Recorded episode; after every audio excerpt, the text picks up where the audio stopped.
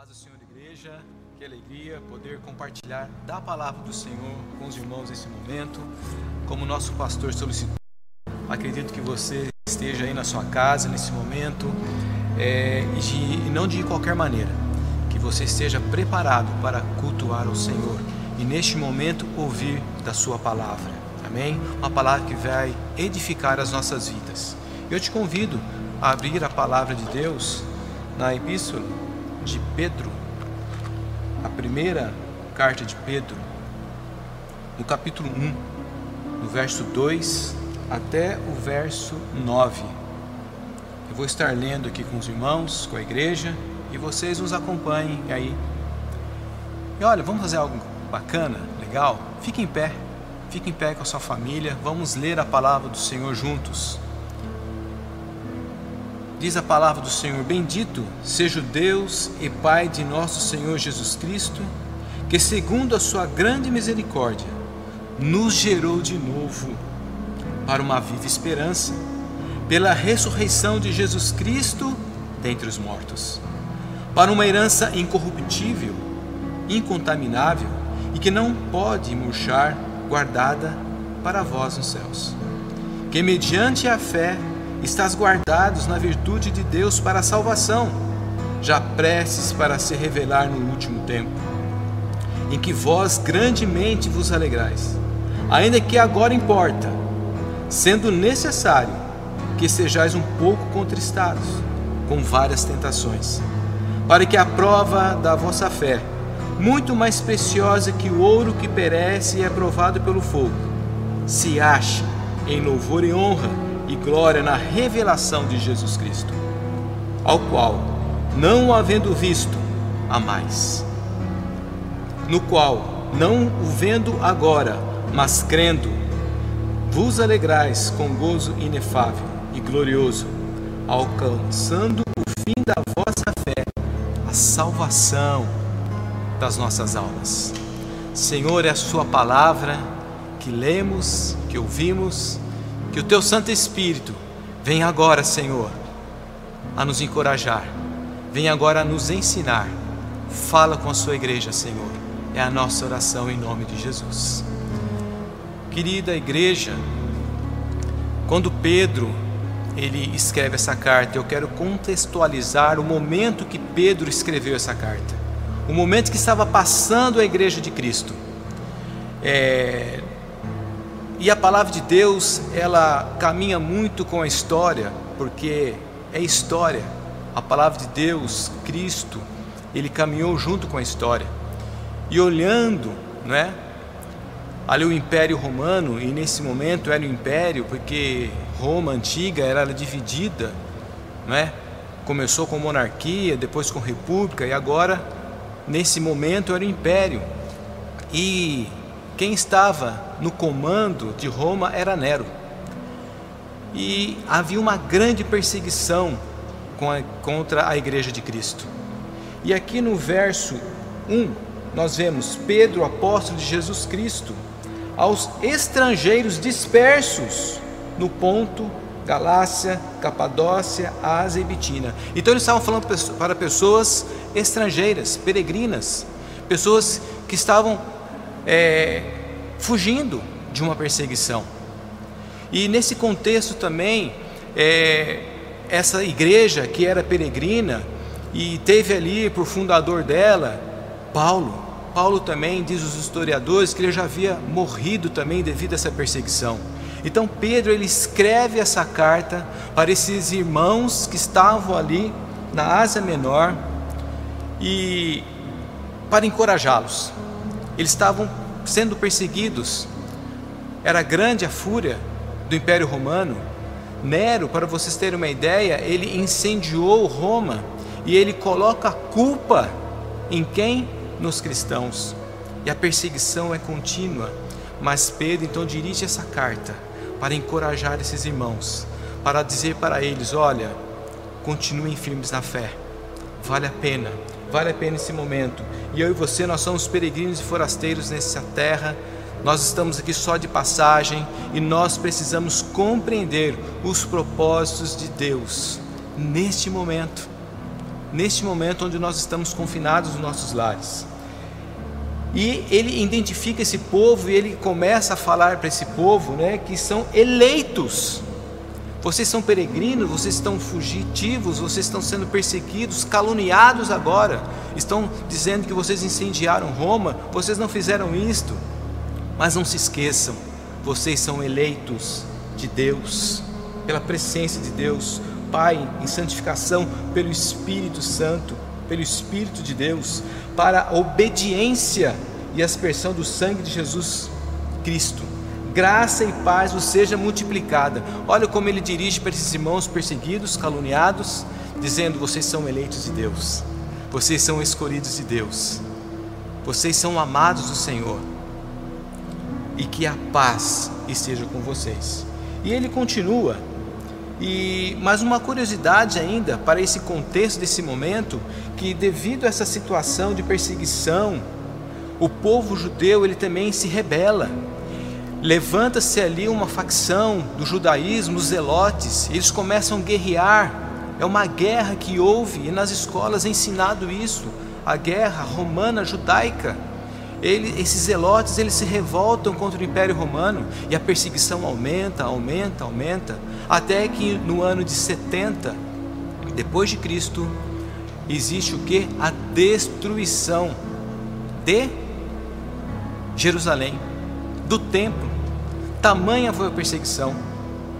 Mas nós vemos, irmãos, que Pedro, quando escreve essa carta no ano 64, 65, depois de Cristo, ele está encorajando os irmãos que já estavam sendo perseguidos e já estava anunciando: olha, vai vir mais perseguição, vai vir mais luta, mas fiquem firmes. Nós estamos numa pandemia, nós estamos aí no aguardo que tudo isso passe, que tudo isso se acalme. Querido irmão, não vai aqui um desânimo para você, mas o próprio Cristo disse: No mundo tereis aflições, tenham bom ânimo. Vai passar essa pandemia, ela não foi a primeira e não será a última virão outras. Mas nós temos que nos atentar a algo: o Senhor está voltando, o Senhor está provando a sua igreja. Por isso, eu e você, no meio de tantas dificuldades, tantas lutas, precisamos estar fortes no Senhor, resistentes a tudo, porque nada pode nos separar do amor de Cristo. Amém? Mas vamos continuar aqui na palavra então, porque nós falamos desse contexto, o contexto que estava acontecendo tudo isso. Então é uma carta de encorajamento mostrar para eles quem eles são, quem eles eram, relembrar a, a eles. E vemos aqui então no verso 3 que já lemos, mas vamos aqui agora fazer alguns comentários. Bendito seja Deus e Pai de nosso Senhor Jesus Cristo, que segundo a sua grande misericórdia, e essa misericórdia é a causa de nós não ter, termos sido consumidos. Então, Ele nos gerou de novo para uma viva esperança não se esqueça disso, igreja. Você é uma nova criatura. Você foi gerado de novo. E Paulo, ou melhor, Pedro, ele está escrevendo aqui para os eleitos. Ele está falando para pessoas que já eram justificados e você já foi justificado porque você levantou as mãos, você aceitou a Cristo como Senhor e Salvador. E muitos de nós que já passamos também pela água do batismo, essa é a nova vida, nós somos gerados de novo. Então, o plano de salvação de Deus para as nossas vidas começa né, em você aceitar a Cristo, em você receber a palavra de Deus em seu coração. E se você que está nos acompanhando ainda não fez isso, você está aí, entrou nesse momento, nesse canal do YouTube, vendo essa ministração o Senhor quer falar contigo também, Ele está falando com você. Aceita Cristo, levanta suas mãos aí na sua casa mesmo. Ele quer te justificar, Ele quer perdoar todos os seus pecados. E o segundo passo, então, é esse novo nascimento que nós vemos lá em João capítulo 3. Todos nós conhecemos. Aqui nós vemos Pedro relembrando isso, aqueles irmãos dispersos e perseguidos. Nós não estamos sendo perseguidos literalmente, mas há uma perseguição atual na igreja, né? de deixar a igreja coada, deixar a igreja amedrontada.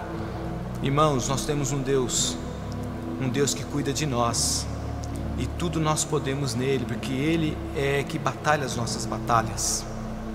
Em Cristo nós somos mais que vencedores. Amém? Então Pedro ele começa a relembrar isso à igreja, a relembrar aqueles irmãos. De repente eles estavam ali, e agora? A perseguição é grande. Nós já saímos de Roma, agora estamos aqui na Ásia, que hoje é a Turquia, essa região. Estamos fugindo, e agora está chegando. Paulo morre. Então Pedro, inspirado pelo Espírito Santo, leva essa palavra: não desanima, fique firme, igreja. Eu os amo e começa a relembrá-los então do novo nascimento. Vocês foram gerados de novo e com propósito, é uma viva esperança. Essa esperança nós vamos ver aqui nos demais é, versos. Que esperança é essa? Qual é a nossa esperança? Qual é a sua esperança? E de que maneira que Jesus, não é, faz isso? Como nós conseguimos ser gerados? Porque eu e você conseguimos isto? Aqui a palavra já diz: pela ressurreição de Jesus Cristo, Jesus Cristo dentre os mortos. Então, se eu e você fomos gerados de novo, nós passamos pela justificação e a santificação em Cristo, é porque Jesus, Ele padeceu por mim e você. Nós precisamos nos lembrar disto.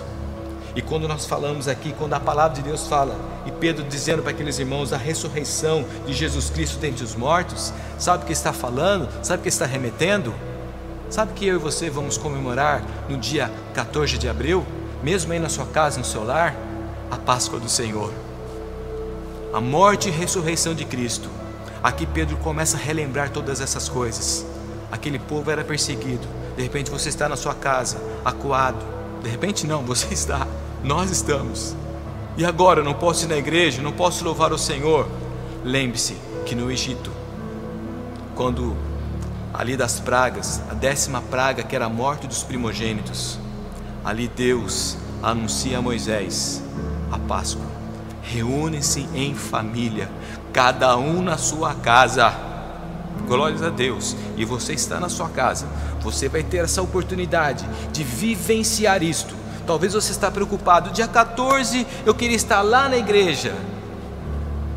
Mas Deus está nos dando uma oportunidade de nós celebrarmos a Páscoa do Senhor, como eles celebraram ali no Egito, cada um nas suas casas. Que coisa maravilhosa, irmãos. E Pedro, instruído iluminado pelo Espírito Santo, ele começa a, é, a, lembrar dos irmãos disto: você é nascido de novo. Você tem, e é, esse nascimento foi através da morte e ressurreição de Jesus Cristo. Cristo, a nossa Páscoa.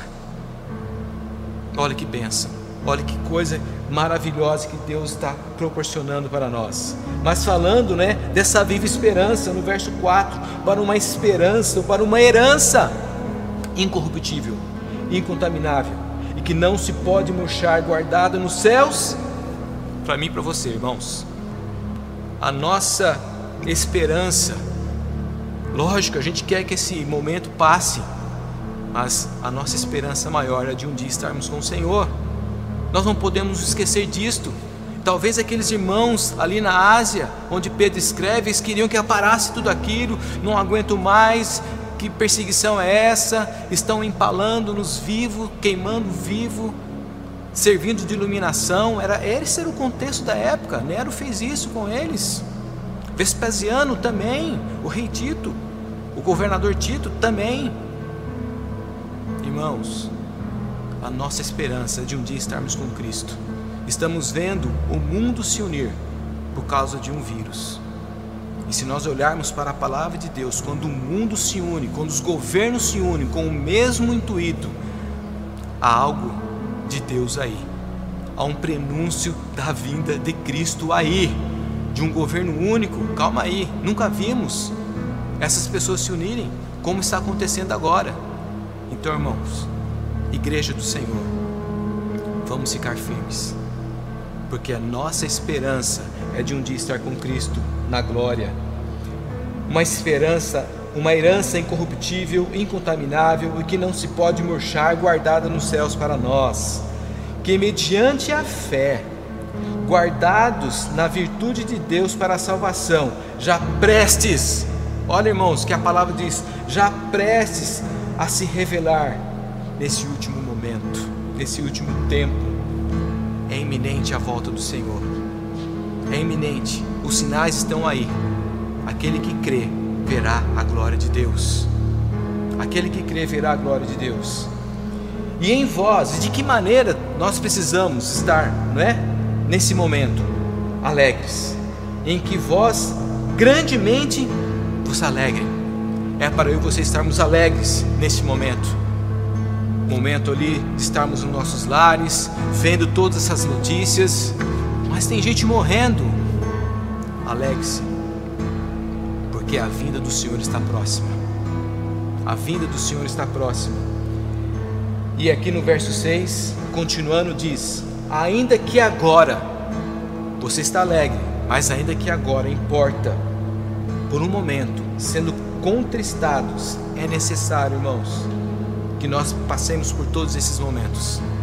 Era necessário que aquele povo que estava ali na Ásia Menor, era necessário que eles passassem por tudo isso. Por quê? Para a fé deles ser provada. Diz ainda aqui, no verso de número 7: Para que a prova da vossa fé, muito mais preciosa que ouro que perece e é provado no fogo. Aqui quero abrir no parênteses. Ele fala: a prova da vossa fé, vírgula, muito mais preciosa que o ouro que perece e é provado pelo fogo. Sabe o que, que Pedro está fazendo menção aqui? Do incêndio de Nero. Eles estavam sendo caluniados porque Nero colocou a culpa nos cristãos de terem incendiado Roma. Então eles falam: mesmo que a prova da sua fé seja provada por fogo, no fogo, né? como ouro, se ache em louvor e honra e glória para a revelação de Jesus Cristo. Então, tudo que eu e você estamos passando agora, pastores, igreja do Senhor, irmãos que estão aí na multimídia, meu lar, na sua casa, você que está aí, tudo isso que nós estamos passando é para provar a nossa fé, para que quando nós viemos apresentar-se a Deus, ela se ache em louvor e honra nessa, nesse momento de revelação ao Senhor. Então, irmãos, suporte tudo isso com alegria, com fé, com esperança, a qual havendo, ao qual, no verso 8, não havendo visto, a mais Aqui está falando de Deus, da revelação de Deus, da revelação de Cristo, ao qual não havendo vi, não o havendo vi mais, não vendo agora, mas crendo, vos alegrais com gozo inefável e glorioso, alcançando o fim da vossa salvação, da salvação das vossas almas. Igreja, finalizando, concluindo aqui. Você é o povo adquirido por Deus. Olha que fala aqui em 2 Pedro, melhor, 1 Pedro mesmo, capítulo 2, no verso 9, que fala assim: Vós sois a geração eleita, o sacerdócio real, a nação santa, o povo adquirido, com um propósito. Não é para murmurar, não é para se entristecer, não é para ficar abatido, não é para ficar com espírito de derrota, não, é para que eu e você venhamos a anunciar as virtudes daquele que nos chamou das trevas para a sua maravilhosa luz. Você é o amado do Senhor. Igreja, valeu. O sangue de Cristo foi derramado para remir as nossas vidas. Valeu a pena, Senhor. Muito obrigado, Senhor. Que nós possamos ter nos nossos corações a gratidão. E no momento desse caos, de tantas notícias ruins, tantas lutas, tantas enfermidades, que eu e você possamos resistir firmes, sabendo que a nossa esperança não é nessa terra. Aqui nós somos peregrinos e somos forasteiros. Estamos só de passagem. Deus tem algo melhor para mim e para você. Deus te abençoe, igreja em nome de Jesus. E vamos orar nesse momento, pedindo que o Senhor revele-se cada dia mais nas nossas vidas. Você está reunido no seu lar, na sua casa, em família, você está sempre aí. Pegue sempre a palavra de Deus. Não faça um culto doméstico só para dizer que está fazendo. Com uma, olha, nessa minha quarentena eu fiz isso, eu fiz aquilo. Não, faça tudo para a glória do Senhor, para um crescimento espiritual. Seja espiritual. Amém? Feche os teus olhos, Pai. Muito obrigado, Senhor, pela manifestação do teu Santo Espírito. Muito obrigado, Senhor, pela Sua palavra. A Sua palavra, ela nos garante salvação e vida eterna. Somos peregrinos, somos forasteiros neste momento, mas a nossa esperança está no Senhor. E o Senhor pede para que nós estejamos alegres, atentos ao chamado. Essa carta de Pedro, ele encoraja os irmãos, ele relembra os irmãos quem eles são. E nós precisamos relembrar quem nós somos. Nós somos a geração eleita. Mas Pedro ele continua nessa carta exortando esses irmãos que são eleitos, que são escolhidos de Deus, que eles busquem o que? A santificação, que eles busquem a obediência à palavra de Deus. Nós não podemos nos limitar apenas como eleitos. Há em nós, Igreja do Senhor, a necessidade de renunciarmos, de arrependermos dos nossos pecados. É isso que Pedro fala nessa carta e aqui, nesta manhã, nós não podemos entrar nesse momento, nesse assunto. Mas você aí na sua casa, eu oro nesse momento, nesse sentido, que o Espírito Santo de Deus te leve a ler e meditar nesta carta de Pedro. Obrigado, Senhor. Obrigado, Senhor. Amém. Deus abençoe, irmãos.